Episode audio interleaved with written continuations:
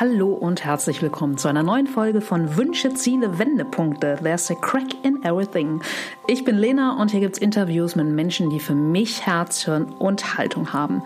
Ja, und letzte Woche habe ich mich Corona-bedingt natürlich nur per Skype mit Peter Turi getroffen und ich finde, das Gespräch mit Peter kommt in diesen Tagen genau zur richtigen Zeit, denn er ist, wie ich finde, absolut krisenerprobt und krisenerfahren und hat ja für mich so eine echte Phönix aus der Asche-DNA und ich glaube, wir können uns ja eine dicke Scheibe von, seinem, von seiner positiven Grundhaltung, von seiner, von seinen Ideen und Gedanken rund um Gemeinsinn, äh, Gemeinsinn abschneiden und finde seinen, seinen Ausdruck Highspeed-Entschleunigung trifft diese Zeit richtig, richtig gut. Genau.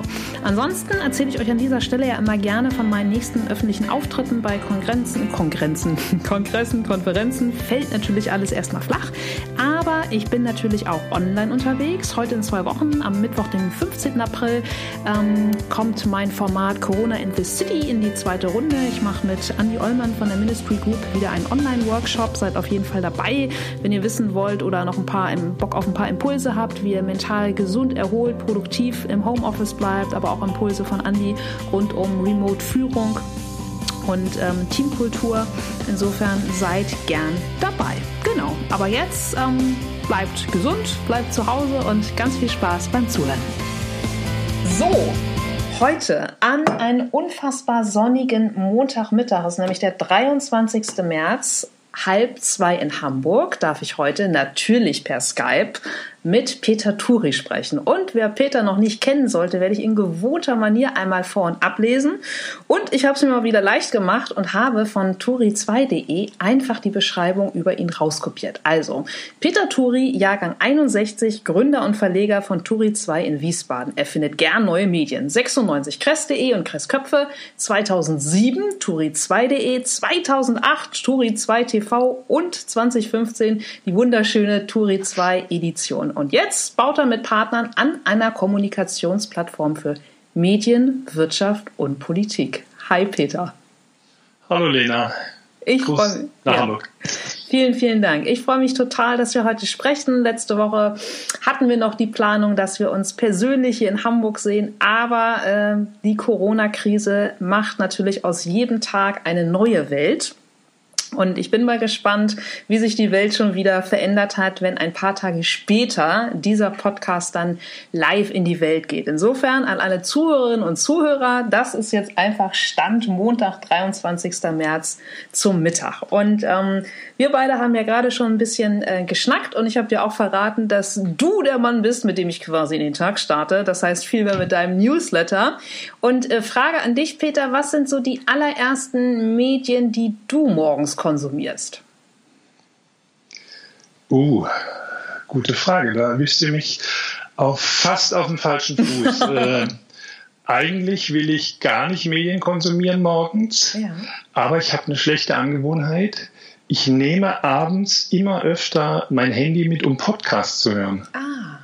Ja, es gibt, die, gibt so viele wunderbare Podcasts und das Schöne ist, ich kann dabei so schön einschlafen. Mhm. Sie entspannen mich. Also ich verpasse dann mindestens die Hälfte. Das kenn ich, aber ja. anderen Leuten zuzuhören, äh, lenkt ab von eigenen Gedankenkarussells mhm. und da schlafe ich dann dabei ein. Mhm. Und wenn das Handy dann da liegt und in Zeiten wie diesen wacht man manchmal auch früher auf, als man aufstehen will. Ja dann fange ich wieder an, Podcast zu hören. Schlaf dann auch manchmal wieder ein. Mhm. Also eigentlich könntest du fast sagen, ist für dich als Podcasterin vielleicht eine tolle Nachricht. Ich schlafe ein und wache auf, nicht nur mit dir, sondern auch mit anderen wunder wunderbaren Podcasts. Mein Lieblingspodcast ist Zeitsprung, mhm. Geschichten aus der Geschichte. Ich bin selber ein abgebrochener Historiker okay. und da kann ich total abschalten und krieg so, ähm, ich liebe das. Ach cool, das, damit hast du Zeitsprung, äh, ne? ja, Zeitsprung den, den, Zuhörerinnen und äh, Zuhörern und mir schon mal den ersten äh, guten Tipp gegeben. Ich sehe das ähm, ganz genauso wie du. Ich liebe das auch mit Podcast auf dem Ohren irgendwie abends auf dem Sofa wegzudösen. Ähm, ja, das hat einfach dann wieder so dieses Ritual des früher eine Geschichte vorgelesen bekommen zu haben. Ne? Und es gibt unfassbare Effekte, wenn man morgens aufwacht und es immer noch läuft. Also ich integriere dann das, was ich höre, immer in meinen Traum. Ach was, okay. Ja, und ja. einmal bin ich tatsächlich aufgewacht, als Miriam Meckel bei ihrem ADA-Podcast gerade über diese, diese, äh, über diese neuen äh, Videos gesprochen hat. Ich weiß gar nicht mehr, wie sie heißen. ASMH oder so, wo, wo man so Geräusche macht und, ja. und Gefühle. Und da ja. hat sie so ganz leise und fast erotisch so gehaucht erzählt. Und ich wach morgens um fünf auf mit Miriam auf den Ohren, das war schon Hammer. Sehr schön. Ja, cool. Ja, ich weiß, was du meinst. Es sind diese Videos, wo Menschen entweder Papier knüllen oder ähm, äh, Haare bürsten oder mit einem Pinsel irgendwo drüber gehen, ne? Ja, oder, hm. oder eben äh, flüstern. Ja. Gut, wir werden auf jeden Fall jetzt in diesem Gespräch nicht flüstern, denn und ich hoffe auch, dass äh, keiner jetzt in unserem Gespräch einschläft, denn du hast einfach ein ganz, ganz bewegtes und ein ganz äh, spannendes Leben und da bin ich total gespannt, mehr erfahren zu dürfen. Und wenn wir von dem, äh, von dem Abend oder von dem Morgen-Podcast einfach mal auch jetzt ins Hier und Jetzt und äh, ins Heute springen, Peter, ähm, Morning Rituals ist ja auch irgendwie so ein, so ein unglaubliches Buzzword, ja, wenn dann irgendwelche hochdekorierten amerikanischen Manager erzählen, dass sie morgens um vier aufstehen und mit der ersten Meditation anfangen und so weiter und so fort. Möchte ich auch gar nicht bewerten. Ich habe auch meine äh, Morgenrituale, die mir sehr, sehr helfen. Aber gibt es etwas, wie du jetzt gerade in den Krisentagen, unabhängig vom Podcast hören, so deinen Tag strukturierst? Ja, naja, also in Wahrheit steht natürlich schon als erstes dann auch mitunter eine Sorge. So mhm. habe ich einen Sohn, der äh, eigentlich äh, sozusagen ein Risikopatient ist und noch an einem Ort ist, wo ich ihn eigentlich nicht sehe die nächsten Monate. Mhm. Äh, das ist das, was mich heute Morgen beschäftigt hat, weil es mich gestern Abend den ganzen Tag beschäftigt hatte. Mhm. Ähm, wenn es ein guter Tag ist, äh, schaffe ich es als erstes, meine Luxus-Yogamatte zu besuchen. Mhm. Das ist schon fast, fast eine Gymnastikmatte, irgendwie so drei Zentimeter dicker Schaum. äh, also da kann man wunderbar drauf einschlafen, da kann man den Tag drauf beginnen und direkt nebendran steht das Klavier. Mhm. Und das Klavier kann man auch leise stellen. Äh, deswegen, ich halte es relativ, wir haben einen schönen Südbalkon, eine wunderschöne Wohnung. Deswegen bin ich vor einem Jahr nach Wiesbaden gezogen, habe geheiratet vor ein paar Wochen. Wow. Also ich habe äh, gestern Abend, da hat sie aber schon geschlafen, heute Morgen nochmal mhm. meiner Frau gesagt, hier bei dir äh, fühle ich mich so schön, äh, fühle ich mich so gut, hier ist es so schön, hier möchte ich mit dir leben, hier wäre aber auch okay, wenn ich hier mit dir sterben würde. Wow. Wow. Ich bin ja auch 59, habe mein Leben im Wesentlichen gelebt.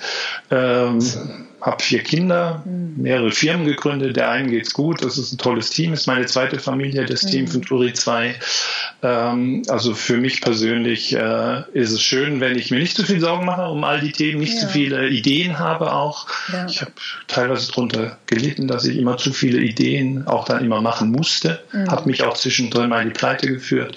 Ich war mal richtig äh, insolvent, mhm. äh, depressiv, alles.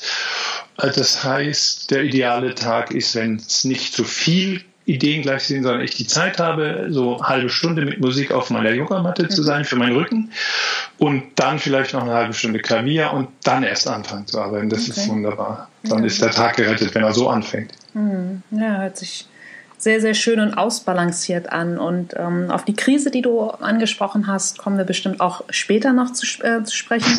Ich würde gern mit dir aber mal ein paar Schritte zurückgehen, nämlich auch bei dir an den, an den wirklich an den Anfang, nämlich äh, Peter als Kind. Und meine Lieblingsfrage zum Einstieg mit allen meinen Gästen ist immer, erinnerst du noch einen Berufswunsch als Kind? Ja, das ist äh, Tierstreichler. Ich, wir hatten, wir hatten okay. keine Tiere. Okay. Äh, wir, wir haben in einer, in einer Stadtwohnung gewohnt in Frankfurt, gegenüber mhm. vom äh, Tierpark allerdings, Elefantenhaus. Ich habe also die ersten drei Jahre sehr viel Zeit im, im Tiergarten verbracht in mhm. Frankfurter. Ähm, mein Vater war aber der Meinung, der stammt von einem Bauernhof in Ungarn, dass Tiere nicht in, äh, in eine Stadtwohnung gehören. Ja. Deswegen hatten wir keine Tiere. Und mich hat es aber immer hingezogen und wenn wir mal bei Freunden waren und da gab es einen Hund oder eine Katze, mhm. der sich hat streicheln lassen, dann war für mich der Tag oder der Nachmittag gerettet gerettet. Und irgendwie habe ich gedacht, ich muss mal Tierstreicher also, oder Tierpfleger dann werden. Ja, das war mein erster und sehnlichster äh, Wunsch. Ich habe heute keine Tiere, mhm. weil ich denke, in der Stadtwohnung haben sie nichts verloren. Ja, sehe ich ganz genauso. Ja. Aber sage mal, aus dem Tierpfleger ähm, ist dann ja nichts geworden. Wie ging das bei dir nach der Schule los? Hm, also ich hatte keine, aber du willst jetzt wissen, der Berufsweg, oder? Genau, was du erzählen magst. Ja, ich war eher so ein introvertierter Mensch. Heute wäre ich wahrscheinlich, würde ich den ganzen Tag im Internet hängen, wenn ich das Alter noch mehr hätte. Ich hatte, ich hatte Bücher ja. und habe auch gerne gelernt, die, Fach, die Fächer, die mich interessiert haben, Geschichte, Politik, Deutsch. Ähm, und was wollte ich werden? Ich wusste es gar nicht so genau. Ich dachte immer so, Lehrer war eigentlich der einzige Beruf, der mir begegnet ist. Ich komme aus einem kleineren Dorf, Waldorf, da gibt es nur die SAP, damals noch ah, nicht, aber mhm. da gab es jetzt keine großen Vorbilder, es gab auch keine Journalisten damals. Aber ein Lehrer, also ich dachte dann so, Lehrer wäre ein schöner Beruf, eigentlich kann man sich beschäftigen mit den Dingen. Aber dann kam ein, mein Deutschlehrer, mhm. der war ein großer Förderer äh, von, von mir, irgendwie Fan von mir, äh, und der hat gesagt, du hast doch so einen klaren analytischen Verstand mhm. und, und schreibst gut und so wie wäre ein Journalist. Mhm. Und, ja, und dann habe ich mich informiert. Wie gesagt, in Waldorf gab es keine Journalisten. Bin an die Uni, habe äh, Politikgeschichte und Volkswirtschaft studiert. Mhm. Das war damals, Aber nicht zu Ende. Okay. Nicht zu Ende. Ich bin ein abgebrochener Politologe, Historiker und Volkswirt. Punkt für die Ehrlichkeit. Das war damals dann, glaube ich, noch so ein, so ein ganz klassischer Weg, ne, wenn man ähm, in Journalismus wollte. Ja, genau, das war die Empfehlung, die man dann gekriegt hatte, war an der Uni oder wenn du dir den, äh, wie hieß denn noch, das gelbe Buch da gekauft hat, äh, dass alle Journalisten lesen, Journalist werden oder der mhm. Journalist. Und da stand, äh, studiere was, aber nicht Germanistik, sondern okay. eine Fachrichtung und gerne was mit Wirtschaft, deswegen ja. Wirtschaft, äh, das hat mir am allerwenigsten gefallen. Geschichte interessiert mich ja heute noch. Mhm. Das weiß auch jeder, der zum Beispiel unsere Turi 2 Edition liest, die hat immer irgendwelche historischen Absolut. Abzweige. Ja, ja, auch ein, ein, wirklich total schönes Werk, was ihr da immer auf die Beine stellt. Aber ich würde gerne nochmal auf den, äh, auf den Deutschlehrer ähm, zu sprechen kommen. Würdest du sagen, dass das einer von ähm, ja, wirklich signifikanten Weichenstellern schon in deinem Leben war? Ja, es war gefühlt mein erster Förderer. Cool. Mhm. Also er, er hat einfach, er war ja, hat dann irgendwie auch dafür gesorgt, dass ich den, äh, den, den wie hieß der, Scheffelpreis gekriegt habe für das deutsche, beste Deutschabitur in dem Jahrgang.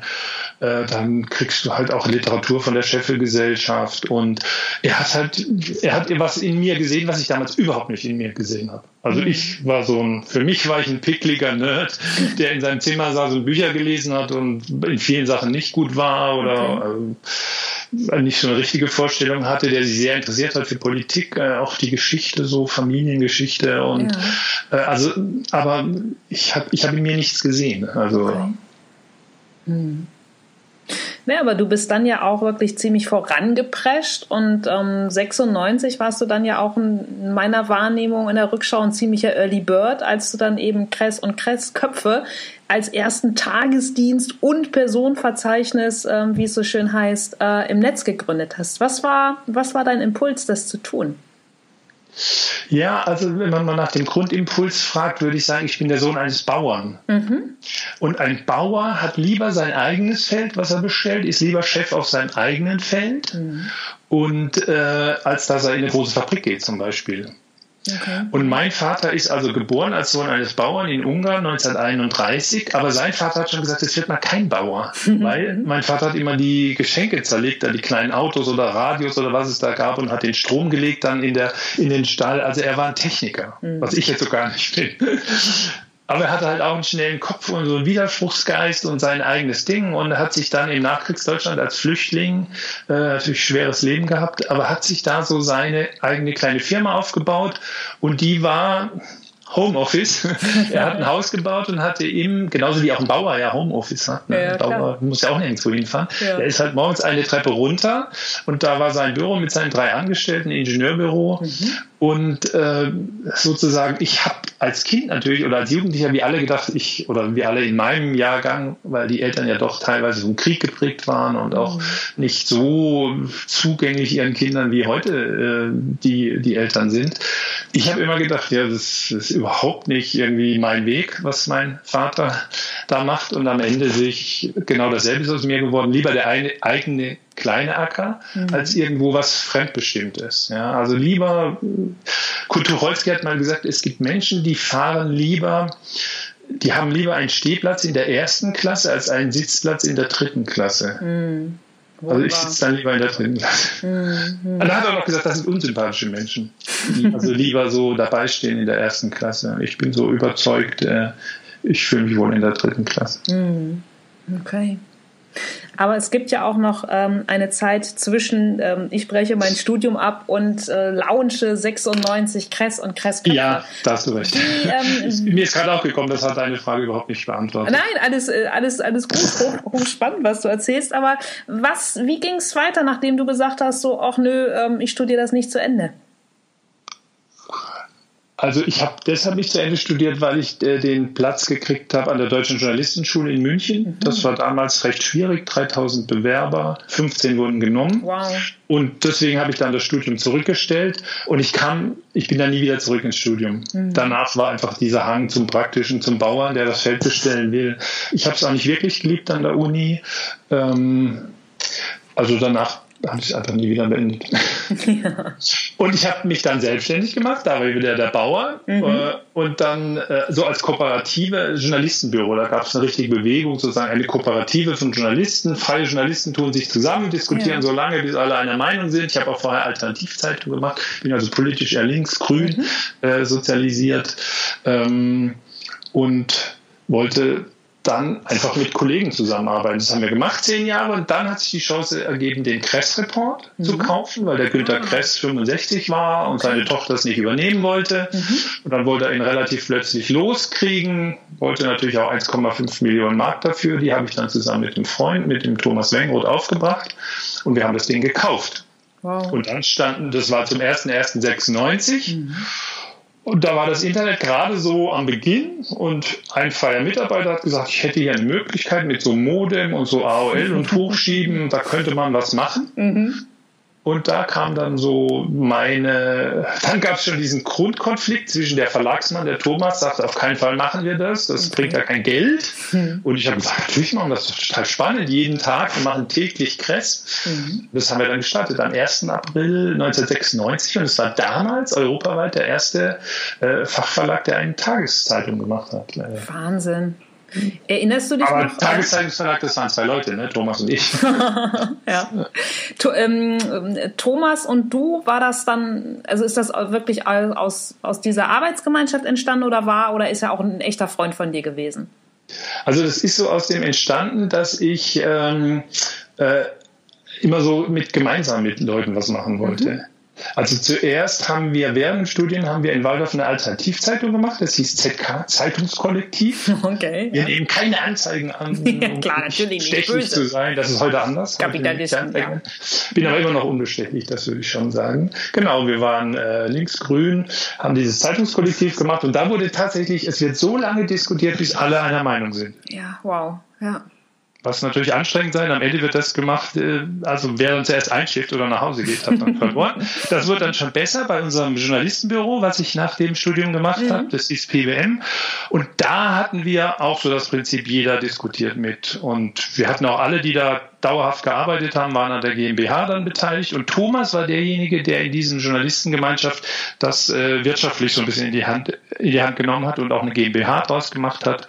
Und dann ergab sich, und dieses Journalistenbüro hat über Medien gearbeitet, mhm. also Schwerpunkt, was tut sich so im Fernsehen, Printmedien, mhm. Journalismus, Werbung. Und dann wollte der Herr Kress in Pension gehen und dann hatte eine Bank die verwegene Idee, uns tatsächlich jeden 200.000 D-Mark zu leihen. Der Herr mhm. Kress hat uns eine Million, eine Million dann abstottern lassen, vier Jahre lang. Und so bin ich Verleger geworden, ja. Wahnsinn. Ja. Erinnerst du dich noch? Nimm uns mal so zurück mit äh, zu dem Gefühl 1. Ähm, April 96. Also wie wie fühlt man sich da, wenn man weiß, wir starten jetzt hier ein ganz ganz neues Business. Wir sind hier ein Duo. Wir haben aber auch eine, eine riesige Latte Schulden schon schon auf den Schultern. Also was? Wie ging's dir damit? Was hast du gefühlt? Was was war da so in dir? Also das Komische ist, dass man an historischen Stellen es nicht immer merkt. Hm.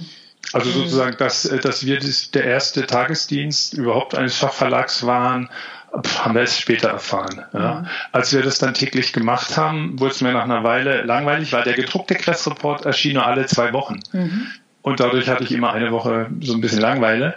Und ich habe es einfach gemacht, weil es ging. Ich habe gemerkt, wir sind ja, wir sind ja jeden Tag drei, vier Meldungen. Und das ja. können die Leute lesen, haben wir es einfach gemacht. Und die Leute waren begeistert. Am Anfang waren es vielleicht 50 Leser. Also es hat sich nicht historisch angefühlt, überhaupt nicht. Okay. Und weil wir aber so früh waren, haben wir reinweise Sachen erfunden, die historisch, äh, die historisch waren. Nämlich ein Vierteljahr später haben wir gemerkt, in unserem gedruckten Dienst, da müssen wir immer das Alter hinschreiben. Mhm. Und wir müssen einmal rumtelefonieren, um das korrekte Alter rauszukriegen. Also wir machen eine Meldung, Karl Mayer tritt ab als Chefredakteur. Ist ein Unterschied, ob er mit 65 abtritt oder ob er mit 45. Deswegen ja, haben wir immer das Alter gesucht. Und mich hat das geärgert, dass wir das immer suchen müssen. Mhm. Deswegen habe ich gesagt, wir brauchen ein Verzeichnis, wo immer das Alter drin ist. Mhm. Dann haben wir unsere Abo Abonnenten angeschrieben, mhm. bitte, wir machen die Kressköpfe.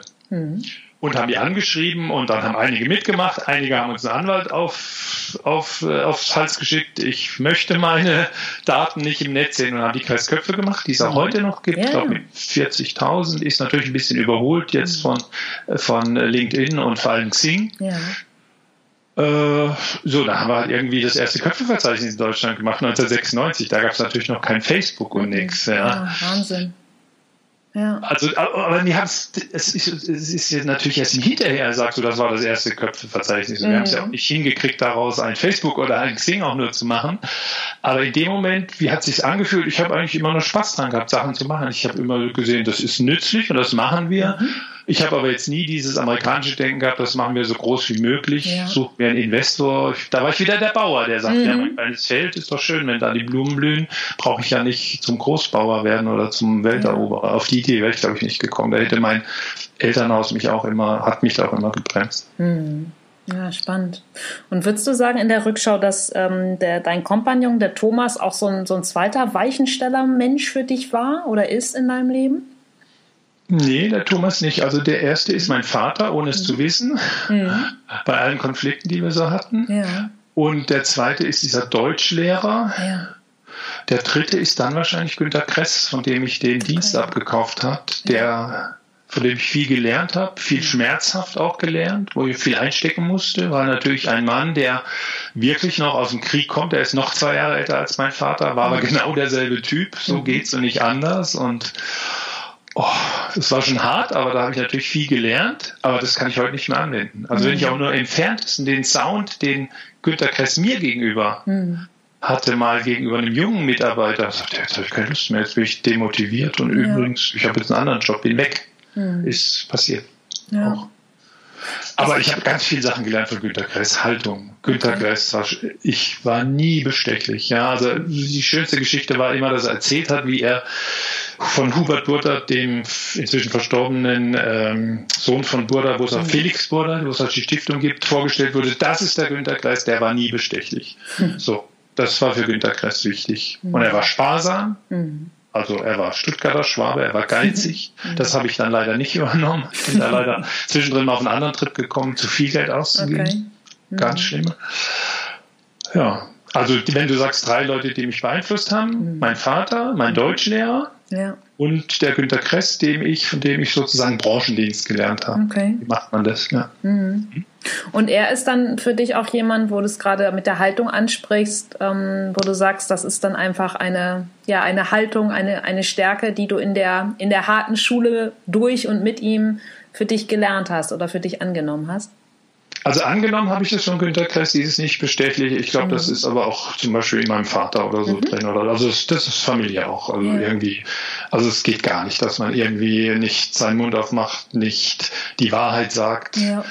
Dass man wetten, wetten darf man nicht abschließen. Also ich habe sehr, also am Ende habe ich natürlich viel, viel mehr von meinem Vater mhm. äh, übernommen, als jetzt von Günter Kress oder auch von meinem Deutschlehrer Peter Schulz heißt der ja. übrigens. Okay. Ja. Mhm. Aber du gehst ja auch sehr, sehr offen mit deiner Vita um, denn ich habe natürlich auch, obwohl wir uns ja auch kennen, aber auch natürlich noch ein bisschen über dich recherchiert und du schreibst im Netz dann natürlich auch, dass du von 2001 bis 2004 eine Auszeit von den Medien genommen hast und dann wirklich kochender Hausmann gewesen bist, deine drei Kinder erzogen hast, ähm, ja, eine Therapie wahrgenommen hast gegen Depression, gegen Arbeitssucht, gegen Schlafstörungen. Ähm, wie kam es dazu? Also, what happened in diesen vier, fünf Jahren nach der Übernahme? Ja, also ich muss dazu sagen, dass ich vermutlich angeboren, anerzogen, an, keine Ahnung, also ich habe eine Disposition, die am Anfang die Leute dachten, ist nur so Depression mal, depressive Phasen, aber sozusagen in anderen Phasen war es dann eher Stichwort Bipolarität. Okay. Also im einen Moment bist du ganz down, im nächsten Moment denkst du, du bist der Herr der Welt, du kannst alles anfangen. Also mhm. du kannst jetzt hier einen Fachverlag starten oder ein Köpfeverzeichnis oder mehr. Ja. Und äh, das hat halt vier Jahre lang super geklappt bei Kress. Mhm. Also so, wir haben, als ich weg bin, hatten wir den sechsfachen Umsatz. Wow. Wir haben uns beide für die Kings gehalten. Der Verlagsmann sagte natürlich, das, das bin ich, weil ich die Anzeigen reinhole mhm. und das Geld so gut zusammenhalte. Deswegen haben wir jetzt eine Million plus. Und ich sagte, ich bin ja der, Motor, ich bin der Kreative. Mhm. In Wahrheit waren wir beide ja nur so die Schaumkrone von einer unfassbaren Hypewelle, die eben im Jahr 2000 dann auf dem Höhepunkt war, als ich weg bin bei Kress, meine mhm. Hälfte an Thomas verkauft habe. Mhm. Ähm, also da war dann so, ich hatte vorher schon depressive Phasen auch in meinem Leben, so auch ganz ohne Grund, wo man fragt, warum im zweiten Semester, warum kriegst du in den Semesterferien zwischen dem ersten und dem zweiten unfassbare Depression? Mhm. Ja gut, damals ist man halt auch nicht zum Arzt gegangen. Ne? Ja, klar. Also sagt meine Mutter heute noch, größter Fehler, warum haben wir das dann verstecken hm. Warum haben wir das versteckt? Mein Vater hat natürlich gesagt, beiß die Zähne zusammen. Hm. Oder meine Mutter hat gesagt, beiß die Zähne zusammen, schau mal auf die Lebensgeschichte deines Vaters, ja. was der ertragen hat. Aber das ist natürlich in dem Moment keine Hilfe für nee, dich, wenn du Depressionen hast. Ja, was war deine Frage, Lena? Wie es dazu gekommen ist, dass es zu dieser ja, schmerzhaften Auszeit ähm, kam. Ja, also sozusagen, das war dann die Hochphase, also der mhm. Hype. Ja. Den hat ja nicht nur ich, den hat ja auch die Börse, die Gesellschaft. Ja dieses Denken, diese Versechsfachung des Umsatzes in vier in vier, in vier Jahren, dass jetzt allein der Online mehr bringt als der ganze Verlag vorher, das ist deiner Fähigkeit zu verdanken. Mhm. Das denkt man einfach in dem Moment. Mhm. Aber es ist Quatsch. Das ist Quatsch. Also du, natürlich kann man was Gutes gemacht haben, aber man ist ja von der Konjunktur abhängig, wie wir jetzt auch. Ja. Wenn Corona zuschlägt, sind wir von unserer, wir, wir existieren ja niemals ohne eine Gemeinschaft um uns rum. Ja. Und das ist aber vielleicht dann mit Mitte 30 nicht so gut zu verstehen. Ja. Und dann, äh, wir hatten eine 50-50 Beziehung in dem Verlag, was immer schwierig ist bei so unterschiedlichen Mentalitäten wie Thomas und mir. Und dann bin ich rausgegangen, habe die über eine Million genommen und habe sie verdummbeutelt. Ja, und zwei Jahre später, ein Jahr später war ich pleite, richtig mit Minusschulden und so weiter. Puh. Ja, also danke für deine Offenheit, dass du das hier so mit uns teilst.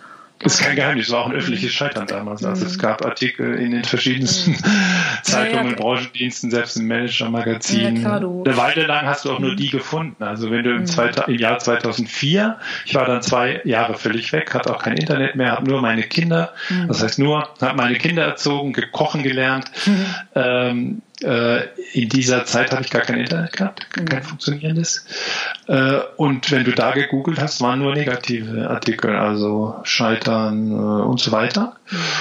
Und wenn du jetzt googelst, sieht es ein bisschen besser aus. Du ja. hast jetzt zitiert aus so einer Art Steckbrief von genau. mir. Den habe ich unter anderem gemacht, damit die Leute meine Version der Geschichte kennen. Ja. Und da die anderen Sachen ja auch googelbar sind, da es auch immer Feinde gab, die das mhm. in irgendwelche Diskussionen reingeworfen haben, der Pleitier und so weiter, mhm. Äh, habe ich, hab ich eigentlich keine andere Möglichkeit gehabt. Und man kann halt super damit leben, wenn man sich bekennt und äh, wenn man äh, eine dunkle Seite hat nur Macht über dich, wenn du dich ihr nicht stellst. Ja, absolut. Aber auch dazu bedarf es ja wirklich einer Größe, einer Stärke, einer Haltung, ähm, zu sagen, ja, ich, ähm, ich gehe damit raus, weil heute, ja, Stichwort Internet ähm, 2020, kann ein Shitstorm oder kann negative Presse äh, eine Existenz ja auch auf, ja, bis äh, auf die Ewigkeit hin ad hoc zerstören. Was hat oder wie ging es damals bei dir weiter? Das heißt, es hat den, den großen Knall gegeben. Du bist halt wirklich ähm, psychisch, physisch, äh, finanziell komplett vor die Wand gefahren. Mhm. Wie kam es dazu, dass du dich in diesen Jahren dann wieder vermutlich Step by Step berappelt hast? Also dann auch wirklich zu sagen, hey, ich bleib zu Hause, ich kümmere mich um die Kinder, ich, ich mache eine Therapie, ich stelle mich all meinen Themen. Also das ist ja vermutlich jetzt einfach von außen ja auch nichts etwas, wo, wo du den Schalter umlegst und sagst, so, alles klar, jetzt räume ich mal auf. Nein, es hat Jahre gedauert. Es hat also zwei Jahre gedauert, bis ich überhaupt den ersten Artikel wieder geschrieben habe. Mhm.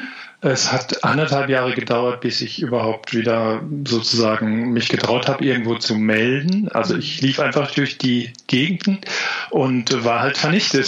Ja. Aber meine Familie war um mich. Das heißt, ich versuchte ein bisschen zu funktionieren. Irgendwann hat meine damalige Frau gesagt, jetzt gehe ich halt arbeiten. Wow. Mhm. Äh, irgendwas muss ja das Geld reinkommen. Und ähm, dann habe ich halt meine Kinder bekocht. Mhm. Und vor allem gelernt, ich denke an den Sommer 2003 zum Beispiel, es war ein toller Sommer. Wir haben uns natürlich keinen Urlaub leisten können, aber ich bin halt jeden Tag mit drei, mit meinen drei Kindern ins Schwimmbad. Mhm. Und ich bin dann gelegentlich Waldorfern begegnet und dann habe ich halt gemerkt, das Leben geht ja weiter. Meinen Kindern ist, für meine Kinder ist das gar nicht schlimm. Die freuen sich sogar, dass der Vater mhm. zu Hause ist. Mhm. Äh, einige Kindergarten äh, mit Eltern, Frauen dann haben gesagt, oh, das ist ein tolles Modell, was ihr da habt. Das würden wir so mhm. gern auch machen. Geht aber nicht, weil mein Mann verdient ja so toll bei der SAP und ich bin ja nur was weiß ich. Äh, also auf einmal habe ich gemerkt, das Leben geht weiter, aber es hat zwei Jahre gedauert. Also okay. ja. Ja. Und es ging dann Step by Step aufwärts. Irgendwann habe ich erste Artikel geschrieben. Dann hat die Therapeutin gesagt, äh, Sie sind doch ein kreativer Mensch. Sie müssen lernen, sozusagen die Situation als Hausmann anzunehmen. Machen Sie doch ein Kochbuch. Mhm. Ihre Kinder malen schöne Bilder zu ihren Rezepten. Meine Kinder hatten keinen Bock, Bilder zu malen. Aber es gab das Internet. Ich habe dann Kochblog aufgemacht. Cool. Küchen, Küchenruf.de, da habe ich das Ganze gelernt, ganzes Social Media Geschäft okay. gelernt. Und nach zwei Jahren als Kochblog habe ich dann gesagt, so jetzt weiß ich, wie es geht. Mhm. Und habe dann eine zweite, einen zweiten Blog aufgemacht, der hieß dann Turi 2.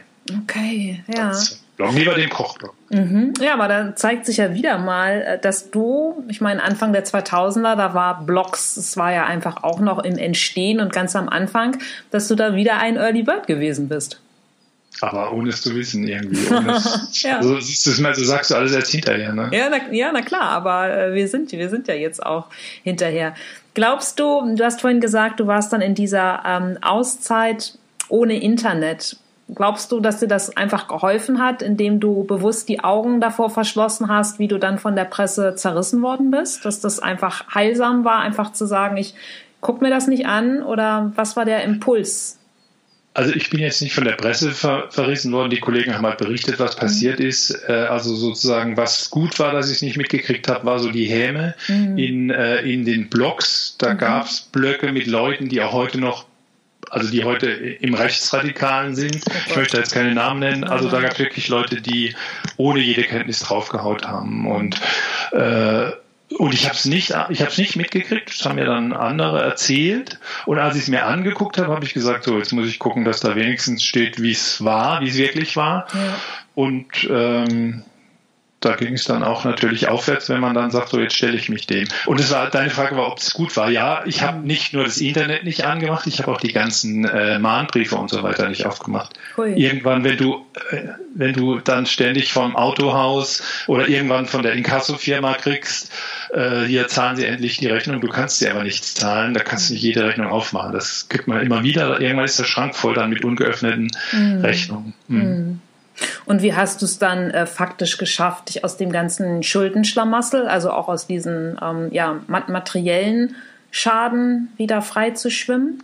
Na gut, es gab zwei große Forderungen an mich, irgendwie 400.000 mhm. eine Bank und 4.000 oder 10.000 eine Leasingfirma. Mhm.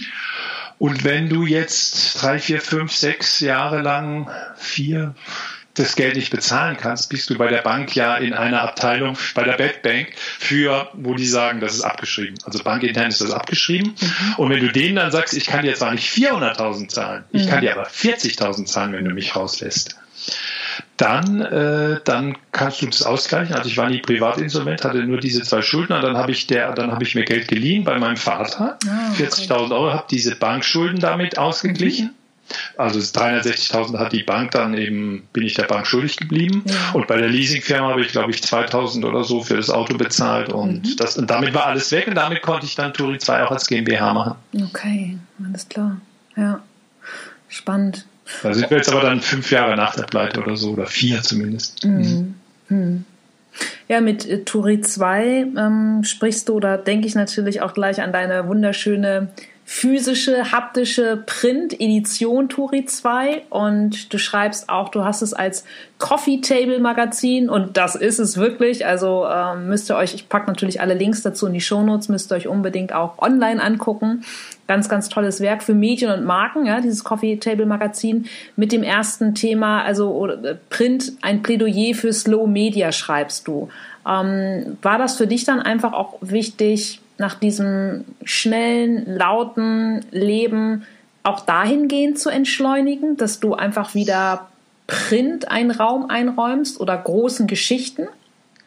Jetzt muss man sagen, sind wir nochmal neun Jahre weiter. Ne?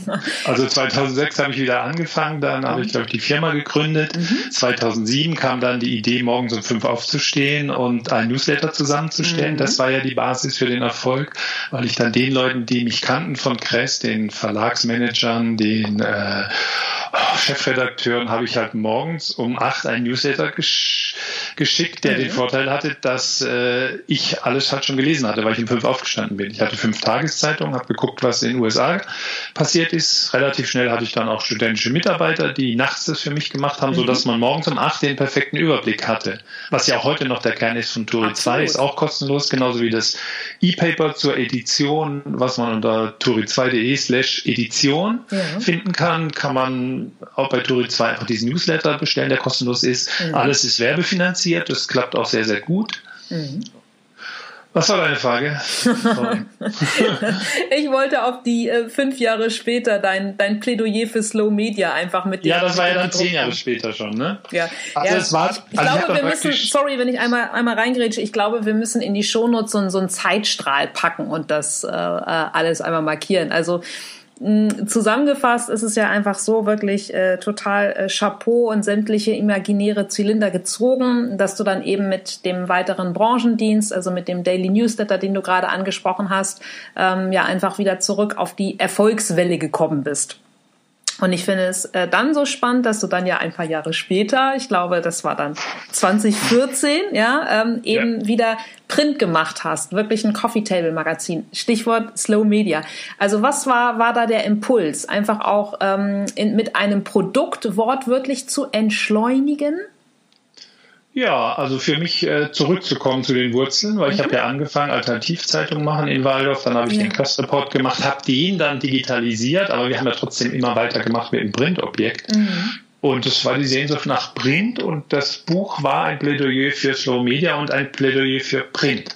Und es war dann sozusagen finanziert von den Verlagen, die diesen wahnsinnigen Digitalisierungstrend was entgegensetzen wollten, wo ich dann sozusagen der Klassensprecher der Printbranche war in dem Moment, dass ich gesagt habe, ähm, nur weil es Fastfood gibt, mhm. braucht man ja nicht den Feinschmeckerladen zu machen. Also ja, der Auftrag der Edition ist zu spüren und klar zu machen, dass Haptik ihre Vorteile hat. Mhm. Die Sinnlichkeit, die Pause, die man von Anfang an gesagt, nehmen Sie sich zwei Stunden Zeit, setzen sich aufs Sofa mit diesem Buch. Mhm. Und das machen die Leute heute immer noch. Man kann es zwar auch als E-Paper kostenlos lesen, aber die, die es gedruckt kriegen, die lieben es dafür, dass sie es in der Hand haben. Mhm. Absolut, absolut. Ja und sage mal, ich äh, finde Anglizismen ja immer so äh, ganz, ganz schlimm. Ja, Stichwort die große Vokabel Purpose, ja, dein großes Wozu. Wie beschreibst du dein Wozu im Leben? Ja, also ich bin der Bauer, der irgendwie ein Feld bestellen will und will, dass es der Familie zu der dann auch vielleicht noch ein paar Mitarbeiter gehören. Also, also dass es dem Clan, sagen wir mhm. mal, dass es dem gut geht und dass man das irgendwie auch weitergibt. Äh, und das Wichtigste ist, also am meisten Spaß habe ich daran nicht, wenn ich ein schnelles Auto fahre, hatte ich auch mal eins. Das war dann das, was dann jahrelang die, die, äh, die Zahlungsaufforderung kam, ah. Äh, das Cabrio. Mhm. Äh, also ich habe kein, ich habe auch gar kein Auto mehr. Ich habe überhaupt keinen Spaß am, am Materiellen. Ja. Ich besitze also mein Bankmensch versteht nicht, warum ich das alles mache. Ich habe solche Hustles, solche Umsätze nur am Ende null oder 2000 Minus zu haben auf dem Konto. Ähm, das wird er nie verstehen, aber mich motiviert Geld überhaupt nicht. Mhm. Überhaupt nicht. Also was mich motiviert, ist, dass, dass, dass, dass die Familie zusammenhält, dass man gemeinsam was macht und das blüht, wie der Bauer, der was, der was pflanzt und dann blüht das. Mhm. Und das ist natürlich in diesem abstrakten Bereich eher so, dass du eine Idee hast und dass du dann diese Selbstwirksamkeit spürst, dass aus dieser Idee was wird. Mhm. Das ist für mich so ein innerer so ein innerer Sonnenschein, wenn, wenn, wenn du eine Idee hast und die wird Wirklichkeit. Und das war, als die erste Edition rauskam, das war wirklich schon ein besonderes Gefühl, als ich die dann in, den, in der Hand hatte. Mhm. Äh, war zwar in der, ersten, in der ersten Moment eine Enttäuschung, weil man hatte sich noch toller vorgestellt, aber ähm, es in der Hand zu haben und zu wissen, das kann ich jetzt einem geben. Ich habe es auch meinem Vater natürlich dann mhm. gegeben. Und, und das ist heute noch so. Ich habe eine Idee für was und wenn das Wirklichkeit wird, dann ist es total geil. Und das will ich, solange ich es kann, will ich es machen. Mhm. Sonst ist der Purpose in meinem Leben, ja, vielleicht jetzt, dass man inzwischen mit 59, dass man äh, Erfahrung teilen kann, mhm. dass man auch auf junge Leute mal mit, auf junge Leute mal einredet. Ich habe jetzt in der Krise alle meine Mitarbeiter angerufen, auf wie viel Geld kannst du verzichten, wie ist deine Situation, hast du einen Balkon? Mhm. Und da hat mir ein Mitarbeiter gestanden, dass er einen Porsche geleast hat. Mhm. Dann bin ich natürlich ausgeflippt, der hat gar nicht verstanden, er hat es dann natürlich verteidigt, ich habe sonst keine Ausgaben und mein Steuerberater hat mir, und ich habe ihm dann aber die Geschichte mit meinem Alfa Romeo war das Cabrio erzählt und wie viele. Jahre ich dann diese, diese die Post vom, von, von den Leuten, die das Geld von mir haben mhm. wollten, gekriegt habe. Und dann habe ich sozusagen die Geschichte mit ihm geteilt, dann hat er es ein bisschen verstanden. Mhm. Also inzwischen, je älter ich werde, äh, sage ich, äh, wirklich Erfahrung weitergeben. Und das macht mir natürlich auch Spaß, weil ich es in diesen Büchern kann. Ja, klar, absolut. Wobei ich überhaupt nicht auf dem Trip bin, der Journalist soll die Welt erzählen. Also da draußen ist eine tausendfache, millionenfache Kompetenz von meiner. Aber ich bin jetzt an die Stelle gestellt, indem ich so ein Buch habe, ein ganz gut laufendes Fernsehen, mhm. Branchenfernsehen, mhm. Zeit TV, äh, eine Veranstaltungsreihe, wenn nicht gerade Corona ist und vor allem diesen Online-Dienst auch. Also und, und unsere Leser sind 20.000 Leute, die Kommunikation machen in Deutschland. Das ja. sind Top-Journalisten, das sind Verlagsleute, das ja. sind die PR-Chefs und das sind Marketer, die gesellschaftspolitisch denken. Und das heißt, wenn ich jetzt ähm, da schaffe, ein gutes Buch zu machen, du fandest die Agenda 2020, das Buch schön, ja. eine schöne Veranstaltung dazu und es inspiriert die Leute, mhm. dann bin ich glücklich. Ja, ja, also mich hast du damit auf jeden Fall glücklich gemacht. Ich durfte ja auch in dem Buch auftauchen, war auf deiner wunderbaren Veranstaltung und bin auch schon auf die nächste Edition ähm, gespannt. Aber ich würde gerne. Du hast ja auch, da möchte ich sagen, du hast ja auch einen wundervollen Beitrag geschrieben über Entschleunigung. Ja, wie, wie passend jetzt gerade, ne? In dieser ja, Zeit. Also, also die, die Corona-Krise ist ja neben vielem anderen sozusagen eine Highspeed-Entschleunigung. Total. Und mir persönlich tut sie gut. Ja, das ist ganz spannend. Bei aller Sorge ja. um, um, um, um meine Verwandten, um, um, um liebe Freunde, um mich ja. jetzt weniger. Ich bin ja gut geschützt, muss auch nicht, muss auch mein Leben nicht riskieren. Mhm. Ähm, also ich hoffe, dass diese Krise uns alle aufwachen lässt. Ja. Ich hoffe nicht, dass es hinterher wieder so wird, wie es war. Mhm. Weil es war nicht alles gut. Mhm. Wir waren viel zu egoistisch, wir waren viel zu materiell. Am Wochenende nach New York fliegen und der Tritturlaub nach Bali, sorry, aber das war noch nie gut. Tja, aber Ach. da sprichst du ähm, was ganz Spannendes an, als du gerade gesagt hast, mit ähm, Erfahrung auch ähm, gerade an Jüngere weiterzugeben. Und wir, ich meine, gut, ich bin jetzt Baujahr 76, du bist Baujahr 59, wir haben 61. Ich bin, älter, ich bin älter als die Mauer. Und ich bin länger stehen geblieben. Ja, in, in der Tat. Äh, und wirst ja auch noch äh, lange stehen bleiben. Aber genau darauf wollte ich hinaus, weil unabhängig von unser beider Alter jetzt haben wir das große Glück, toi toi toi, ähm, dass wir vorher noch nicht eine Krise erleben mussten. Ja, also wir haben das große Glück, in einer Demokratie aufgewachsen zu sein. Wir hatten in der Regel immer volle Kühlschränke, äh, Kleiderschränke, eine warme Wohnung. Und jetzt, wenn es heißt, Erfahrungen weitergeben, die Krise ist für uns ja alle neu. Was glaubst du, kannst du gerade auch unabhängig davon an Erfahrungen oder an Mut machen weitergeben? Vielleicht auch an die Zuhörer da draußen. Ja, also ich meine, jeder an der Stelle, wo er steht. Ja. Also wir versuchen jeden Tag bei Tori 2 Meldungen zusammen, zusammen, die relevant sind für alle diese Menschen, die äh, Verantwortung tragen in der Kommunikation. Ja. Äh, sei es, dass man Tipps kriegt, sei es, dass man, wir haben sofort relativ schnell gestartet, äh, wie heißt das, Think Positive, Act Positive. Mhm. Wir versuchen jeden Tag doch auch ein, zwei Meldungen zu finden und zu befeuern, die auf positive Initiativen, selbstloses Engagement von, von Menschen hinweisen. Ja. Meistens aus der Kommunikationsbranche, manchmal aber auch einfach aus der Wirtschaft. Mhm. Wie diese eine tolle Idee, dass die McDonalds-Mitarbeiter, die jetzt keine Gäste mehr haben, Mega dass die bei Aldi helfen. Mhm sowas finden wir einfach act positive, think positive. Manchmal Matthias Hawks, äh, diese mhm. Gedanken, dass oh, es ja, auch was Gutes gut. hat. Total. Wir haben ja auch ein Video-Interview mit ihm gemacht ja. jetzt. Also jeder da, wo er steht, ich habe auch schon Leuten geraten, du bist jung, melde dich doch mal im Krankenhaus, vielleicht können sie dich da brauchen. Mhm. Als freier Journalist im Sportjournalismus wirst du im Moment nicht gebraucht. Mhm. Ähm, jeder da, wo er steht. Ja. ja Oder jede. Mhm. Das ist ein ähm, guter Impuls. Äh, den, das Interview zu, ähm, mit Hawks packe ich auf jeden Fall auch noch in die Folgenbeschreibung. Es ist einfach sehr, sehr positiv und uns alle zuversichtlich stimmt. Du hast vorhin oder du hast eingangs von der Haltung gesprochen, du hast davon gesprochen, dass es dein Purpose ausmacht, ähm, ja, einfach Ideen in die, äh, in die Wirklichkeit zu bringen. Was würdest du sagen, sind so generell deine Werte, die dich darüber hinaus leiten? Ich nenne das immer so deine Fixsterne. Du hast ja so wunderbar, auch noch wunderbar alliteriert. Herz, Hirn und Haltung. Haltung genau. besser könnte ich es nicht formulieren. und das also von Herz einem Profi. Ist ganz danke, klar, danke. dass du mitleiden kannst. Ich ja. weiß, ich war immer ein sehr mitleidensfähiger Mensch. Ich weiß nicht, als ich das erste Mal als Kind jemanden mit Kinderlähmung gesehen habe, also ein Gleichaltriger, der aber so ganz schlecht laufen konnte. Mhm das hat mich total beeindruckt. Ich habe total weinen müssen. Ich habe ja. nächtelang daran gedacht. Und auch heute noch, wenn ich Leute, die so ganz schlecht laufen, mhm. sehe, erinnert mich das immer an diesen Moment, als ich das erste Mal gesehen habe, es gibt Menschen, die die laufen so ganz komisch. Die, ja. Oder können also, gar nicht laufen. Ne? Mhm. Das, ist, das ist Herz, das habe ich, der Tierstreichler.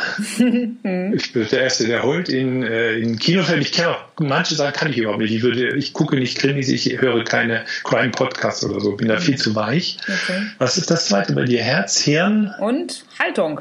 Ja, Haltung, ja. ja. klar. Ich stehe jetzt an meinem Schreibtisch. Also dieses gebeugt sitzen, das geht gar nicht. Jeden ja. Morgen musst du dich mindestens 15 Minuten aufrichten und äh, also, also das ist, äh, hängt miteinander zusammen, ne? Brust ja, raus, absolut. Rücken gerade machen. Absolut. Wenn wir, und wenn wir anfangen zu lächeln, dann ähm, denkt das Hirn irgendwann auch unabhängig davon, ob wir was wirklich witzig finden, dass es uns gut geht. Ne? Es sind ja einfach diese oder auch alles rund um Power Posing. Ich glaube, das können gerade auch viele Menschen, die jetzt vielleicht einsam sind, sich ähm, Sorgen um ihre Zukunft machen und alleine im Homeoffice versauern. Einfach, Ist das was? Ist das was, was du vermittelst in deinen Beratungen? Hm, nee, nicht, nicht zwingend. Das hm. ist ja auch, auch jetzt Wissen, das kann ich mir nicht auf die Fahnen schreiben. Aber hm. das ist natürlich auch einfach, das sind hm. letztlich, glaube ich immer, dass es so die Summe aus ganz, ganz kleinen Impulsen sind. Und ja. viele Menschen tun es, glaube ich, nicht, weil sie immer denken, so, oh, das ist doch so banal. Ja, genau wie wenn du jetzt jemandem sagst, so, hey, nimm doch jedes Mal die Treppe und nicht die, äh, nicht den Fahrstuhl oder isst doch jedes Mal einen Apfel und schieb dir irgendwie nicht das Snickers rein. Ich glaube einfach, dass uns die Summe an, an kleinen Gesten äh, einfach helfen. Und ähm, klar, wenn ich irgendwie mal durchhänge, dann mache ich auch kurz eine Powerpose zu Hause. Jetzt unabhängig von der Krise, aber einfach um wieder in die Aufrichtung zu kommen, äh, in eine gute Stimmung. Ja, wobei ich immer das Wichtige fände, dass man es in der Kommunikation einsetzt. Also ich halte es nichts davon, den Spiegel anzulächeln, Nein. sondern eben, jetzt habe ich gerade Brötchen geholt in der Bäckerei, da ist natürlich sehr viel weniger los. Du hast einen Tisch vor dir und habe mich lange unterhalten. Ich, seit einem Jahr kenne ich jetzt die Bäckerin, aber seit heute weiß ich, wie sie heißt und mhm. äh, wo sie wohnt und wieso sie, also kenne ich ihre Lebensgeschichte, weil wir hatten einfach 10 Minuten, 15 ja. Minuten Zeit dafür und ich habe ihr dann die Anregung gegeben für die alten Leute, die hier auch in der, Wohn in der Straße wohnen, mhm. ob sie nicht auch äh, andere Lebensmittel ähm, da verkaufen kann, weil sie hat jetzt Platz in dem Kaffeebereich ihres, mhm. ihrer Bäckerei, äh, mhm. sind die Stühle weggerutscht, darf man nicht mehr sitzen. Ja. Ich habe gesagt, überleg doch mal, ob du nicht für die älteren Leute auch eine Flasche Wein oder Klopapier oder was, frag halt deine Kunden, was sie brauchen könnten. Ja, super. Und da hat sie gesagt, ja, da gibt es keine Genehmigung in Deutschland. Sie darf das nicht sagen. Vielleicht gibt es eine Ausnahmegenehmigung, frag sie einfach mal. Und da hat sie gesagt, ja, das überlegt sie jetzt. Also das finde ich dann noch wichtiger, als dass man selber gut drauf kommt. Das, mhm. das, das, also dieses um sich selber drehen, um den Bauchnabel, das ist nicht so mein Ding. Mhm. Ne, aber auch da, auch da hm. gibt's ja noch äh, 253 Graustufen dazwischen. Ne? Und es ist natürlich irgendwie wichtig, selbst in einer guten Verfassung zu sein, um gerade auch jetzt in dieser Zeit ja auch andere Menschen äh, unterstützen zu können und ähm, ja, einfach auch positiv zu stimmen. Ne? Insofern, wie innen, so außen. Genau. Ja, der Spruch, der Spruch heißt ja, liebe den Nächsten wie dich selbst. Hm. Das heißt, wenn du dich selbst hast oder ein, ein ambivalentes Verhältnis zu dir hast, weil irgendwelche Konflikte in dir unausgegoren sind, vielleicht mit deinem Vater oder mit, mit irgendwas in deiner Geschichte, wo du nicht hm. ganz rankommst, dann hilft es natürlich, äh, wenn du Therapien machst. Ich habe in meinem Leben viele Therapien mhm. gemacht, weil ich viele Kliniken besucht habe. Äh, wenn du sozusagen deine innere Geschichte verstehst, ja. auch wie du geworden bist, wer du bist, dann kannst du, dann, das ist der Anfang, dass du dann wirklich äh, frei wirst ja. und, und nicht von falschen Dingen äh, getrieben wirst. Weil das Cabrio, das ist immer ein Ersatz für irgendwas, das Materielle. Das Ferienhaus, der Klunker. Mhm. Also ja. an sich, ich habe sehr jung ähm, Erich Fromm gelesen, haben oder sein. Oh ja, das habe ich auch als Teenager gelesen mit 15. Ja, bitte mega. in die Shownotes packen. Mega, mega. Wie mhm. ihr Podcaster sagt, äh, mhm. Erich Fromm ist äh, so ein bisschen Mystizismus, aber einfach die Botschaft, aus Materiellen entsteht kein Glück. Mm, ja, der Spirit zählt und die Gemeinschaft. Also die Gemeinschaft hat er nicht so arg betont, er hat sozusagen die innere Gleichgewicht gesehen. Aber dieses aus Materiellen entsteht kein Glück, das habe ich mit 18 gelesen und verstanden. Mm. Und bin ein bisschen vom Weg abgekommen dann, ne? sozusagen in diese Phase, wo ich dann auch gescheitert bin. Da hatte ich ja Geld, habe ich mit dem Geld um mich geworfen. Ja. Ich hatte den Spruch von meinem Vater, Geld ist unwichtig, hat er immer gesagt. Ne? Den habe ich mal falsch verstanden. Den habe ich so interpretiert, es muss auch wieder weg.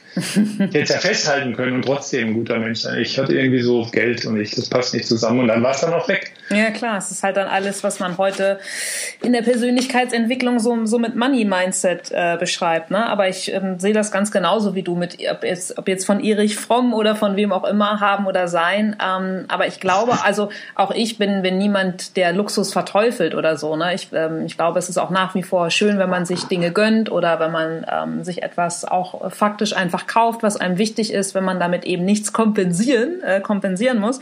Und ich glaube eben auch, äh, und das wird jetzt diese Zeit oder zeigt sie ja vielleicht auch schon bei vielen innerhalb dieser letzten zwei Wochen, ähm, es kommt jetzt halt einfach alles mit einem Affenkaracho an die Oberfläche, was vorher halt irgendwo geschwelt hat, sei es jetzt eben in, ähm, in, in Beziehungen, in familiären, in Kollegenbeziehungen. Und deshalb glaube ich als Uroptimist auch, dass uns äh, diese Zeit neben allen Entbehrungen und neben allen Unsicherheiten und Ängsten ja einfach auch ganz viel Schönes und Neues an die Oberfläche spülen kann. Ne? Also ich sehe es jetzt die Corona-Krise als High-Speed-Entschleunigung. Mhm. Ja, ist ein, ist ein schönes Wort, absolut. Wir haben die Riesenchance, ganz viel zu lernen jetzt. Mhm. Wir, wir, wir, sehen ja das Gemeinsinn, Gemeinsinn und Teamfähigkeit, dass, ja. das, dass das uns weiterbringt. Egoismus, Konsumismus, alles dreht sich nur um mein letztes Rädchen an, der nächste Shopping in New York. Na Leute, das ist so unwichtig. Ja, absolut. Absolut. Wofür bist du denn am meisten dankbar in deinem Leben, Peter? Für mein Leben? Mhm. Also überhaupt für mein Leben? Mhm. Weil wenn du dir, wenn du mal genau überlegst, wie unwahrscheinlich es ist, dass du auf der Welt bist, ja dann, äh, dann musst du an irgendwas Höheres glauben, dann musst du eigentlich zufrieden sein. Überleg doch mal die Wahrscheinlichkeit, dass dein Vater deine Mutter traf. Ja, klar. Wie, wie gering war die? ja, Sehr gering. Dann von den Eizellen, die losgeschwommen sind. Ja, klar. Wie gering war die? Dann ja. geh mal Generationen nach vorne. Ja. Wie gering war die Chance, sag mal, ohne Hitler zum Beispiel, wäre mein Vater nicht aus Ungarn raus, hätte mhm. nie meine Mutter in, in, in Mainfranken kennengelernt. Und wenn du das über Jahr, über die ganzen Generationen siehst, ist es eigentlich die Wahrscheinlichkeit, dass es dich gibt, mhm. ist so unwahrscheinlich, dass du nicht anders sagen kannst, dass das ein Wunder ist. Ja, so, Lotto, Lotto das, ist ein Dreck dann, dagegen, ne? Mhm. Dann, dann musst du, dass du existierst als Wunder und als irgendeinen höheren Plan ansehen. Ja. ja? ja. So. Und dann kannst du dich doch bitte nicht beschweren, dass jetzt irgendwie du immer pleite bist zwischendrin oder so. Natürlich habe ich es durchlitten, aber durchlittenes Leid macht natürlich stark und äh, sagt dir dann auch, ich habe einfach in dem Moment, als ich nichts hatte außer Schulden und Sorgen um meine Kinder, wie werden die Kinder groß, mhm. wie, wie, wie kriege ich das hin? Wenn du das mal überwunden hast, weißt du, jeder Tag, wo du aus dem Fenster schaust, die Sonne scheint und keine Sorgen hast, weißt, dass deine Kinder hoffentlich jetzt in dieser Krise gut, dass es ihnen gut geht und dass du deine Probleme überwunden hast und dass dein Leben mit 60, kannst du sagen, drei Viertel sind wahrscheinlich rum, mhm. dass du, also ich bin dankbar dafür, dass, dass es die Welt gibt, dass es mich ja. da drin gibt, dass mir so viel Glück widerfahren ist. Mhm. Also die Liste, die ich so lang führe, dass ich dankbar sein kann, ja. da kann ich anfangen vom Brötchen, das Gespräch gerade eben beim Bäcker, mhm. die wahnsinnigen Möglichkeiten, über die Welt was zu erfahren, über die Technik. Ich muss ja nicht, ich muss nicht nach Australien, ich werde auch nicht nach Australien mhm. fliegen da ist ja so voll, da stehen ja die ganzen Instagrammer, die ihre Bilder, ihre Selfies machen müssen. Mhm. Ähm, ich muss nicht, ich muss da nicht hinfliegen. Es ist doch wunderbar, dass ich über Internet, über, über Fernsehen die ganze Welt kennenlerne. Mhm. Es gab doch keine glücklichere Zeit als heute. Ja, ja, es ist sehr, sehr schön, dass du das auch nochmal so ähm, gesammelt rausgibst, weil ich glaube, das ist ein, ja, ein ganz wichtiger Impuls, auch gerade in Tagen, müssen wir sagen, in Tagen wie diesen, weil jeder Tag, wie gesagt, zumindest für mich immer eine neue Welt bedeutet und gerade jemand wie du, der, ne, der echte Krisen und die jetzt eben nicht zwei oder drei oder von mir aus sechs oder acht Wochen waren, sondern durchaus länger, äh, das eben aus deinem Mund erfahren zu dürfen, ist auf jeden Fall, wie ich finde, ganz, ganz viel wert. Und wir kommen auch schon fast zum Ende, Peter, wobei ich dir noch sehr, sehr lange lauschen könnte. Äh, es gibt bestimmt noch sehr, sehr viel, was du uns ähm, allen mitgeben könntest. Aber dir als Journalistin Urgestein möchte ich äh, zum Ende fragen, welche Überschrift hätte dein Leben? Uh, das, das ist jetzt natürlich eine harte Frage, auf die war ich nicht vorbe ja, vorbereitet. Wir haben ja die Fragen auch nicht abgesprochen. Du bist ja voll. Nee, nee, nee, nee, das ist, das ist ja auch richtig. Ja. Also, aber ich bin natürlich nie ganz unvorbereitet, weil ich frage ja, mein Beruf ist ja die Leute fragen und wir haben ja eine Rubrik Köpfe, Turi zwei Köpfe gibt es jetzt auch wieder, wie bei Kress, nur ist es mit Video. Bist du auch drin, Lena? Nein, du bist genau. noch nicht bei den Köpfen, aber ein Video gibt es von dir. Ja, ja. Da sind wir gerade dran. Und es gibt einen Standardfragebogen von Turi mhm. 2 und der, da lautet die letzte Frage, was möchte, das möchte ich am Tag meiner Beerdigung auf keinen Fall hören. Mhm. Und wenn du dich gut vorbereitet hast, hast du meinen Fragebogen angeguckt, dann weißt du auch, was meine Antwort war. Aber ich will mhm. dich jetzt nicht in Schwierigkeiten bringen, sondern ich sage nee, sie. Tust du nicht, aber das wissen die Zuhörer ja nicht. Mhm. Also die, meine Antwort damals war, jetzt muss ich ganz kurz überlegen, ähm, was möchte ich nicht hören? Ich habe gesagt, ich würde gern hören, er hat sich stets bemüht. Ja. Das ist die Antwort von vielen, dass sie sagen, auf keinen Fall wollen sie das hören, weil das heißt ja, er war nicht der Dollste, er hat sich nur bemüht. Mhm. Ich finde, er hat sich stets bemüht, ist ein richtig großes Kompliment. Hm. Mehr gar nicht. Das heißt, das würdest du dann auch, ja, ähm, Stichwort äh, Grabrede, ähm, das würdest du dann auch als ähm, simultan als Überschrift nehmen. Ja, und es muss noch dazu, auf keinen Fall da, darf an diesem Tag, an dem ich beerdigt werde, der Dienst ausfallen, weil der Dienst ist noch nie ausgefallen seit äh, 2007 und es sind ja inzwischen 15 Leute dabei. Also da wäre ich echt sauer, da würde ich nochmal rauskommen und schimpfen. Oha, nee, be besser nicht, aber stets bemüht heißt, du hast, ähm, ja, du hast immer... Ich habe mein Bestes gegeben, es genau. war vielleicht nicht immer genug und meine Kinder können sagen, Papa, das und das hast du nicht hingekriegt, aber ich kann sagen, es war das Beste, was ich geben konnte. Ja, und du hast halt ja, einfach immer deine, deine Ideen geteilt und in die Welt gebracht. Und das ist, äh, glaube ich, mehr als, als Bemühung und mehr als ganz, ganz viele andere Menschen tun. Mm, Peter, auch ähm, wenn du ein aufmerksamer Zuhörer meines Podcasts bist, dann weißt ja. du auch, wie die letzten zwei Fragen heißen, nämlich Ad 1, wann hast du zuletzt was Neues getan? Heute. Ich war in der Bäckerei und habe mit der ähm, Pächterin äh, die ich seit einem Jahr kenne, aber nie geredet habe, mhm. weil immer viele Leute da waren mit ihr geredet und ansonsten habe ich heute noch was Neues gemacht. Muss ich zwei Sachen neu gemacht haben? oder wie was jetzt zwei? Aber du kannst noch eine zweite erzählen. Die zweite neue Sache ist der erste Podcast, den ich gegeben habe. also Quatsch, wie nennt man echt? das? Also wo ich Gast war. Ja, ich habe natürlich schon ein paar selber gemacht, aber Richtig, ich, ich weiß. Ja, dein Podcast kommt natürlich auch in die Shownotes, den ich äh, nur empfehlen kann. Ich habe am Freitag, als ich alleine mit ausreichend Abstand um zu allen Passanten an die Alster geradelt bin, um mal ein bisschen Sonne zu tanken und meinen Vitamin D-Haushalt zu pflegen Zeiten der Krise, habe ich dein Interview mit äh, Laura von, von Torra gehört. Sehr, sehr äh, interessant. Also danke auch äh, für deine Interviews, die du tust. Und aus der Prä-Corona-Ära, genau.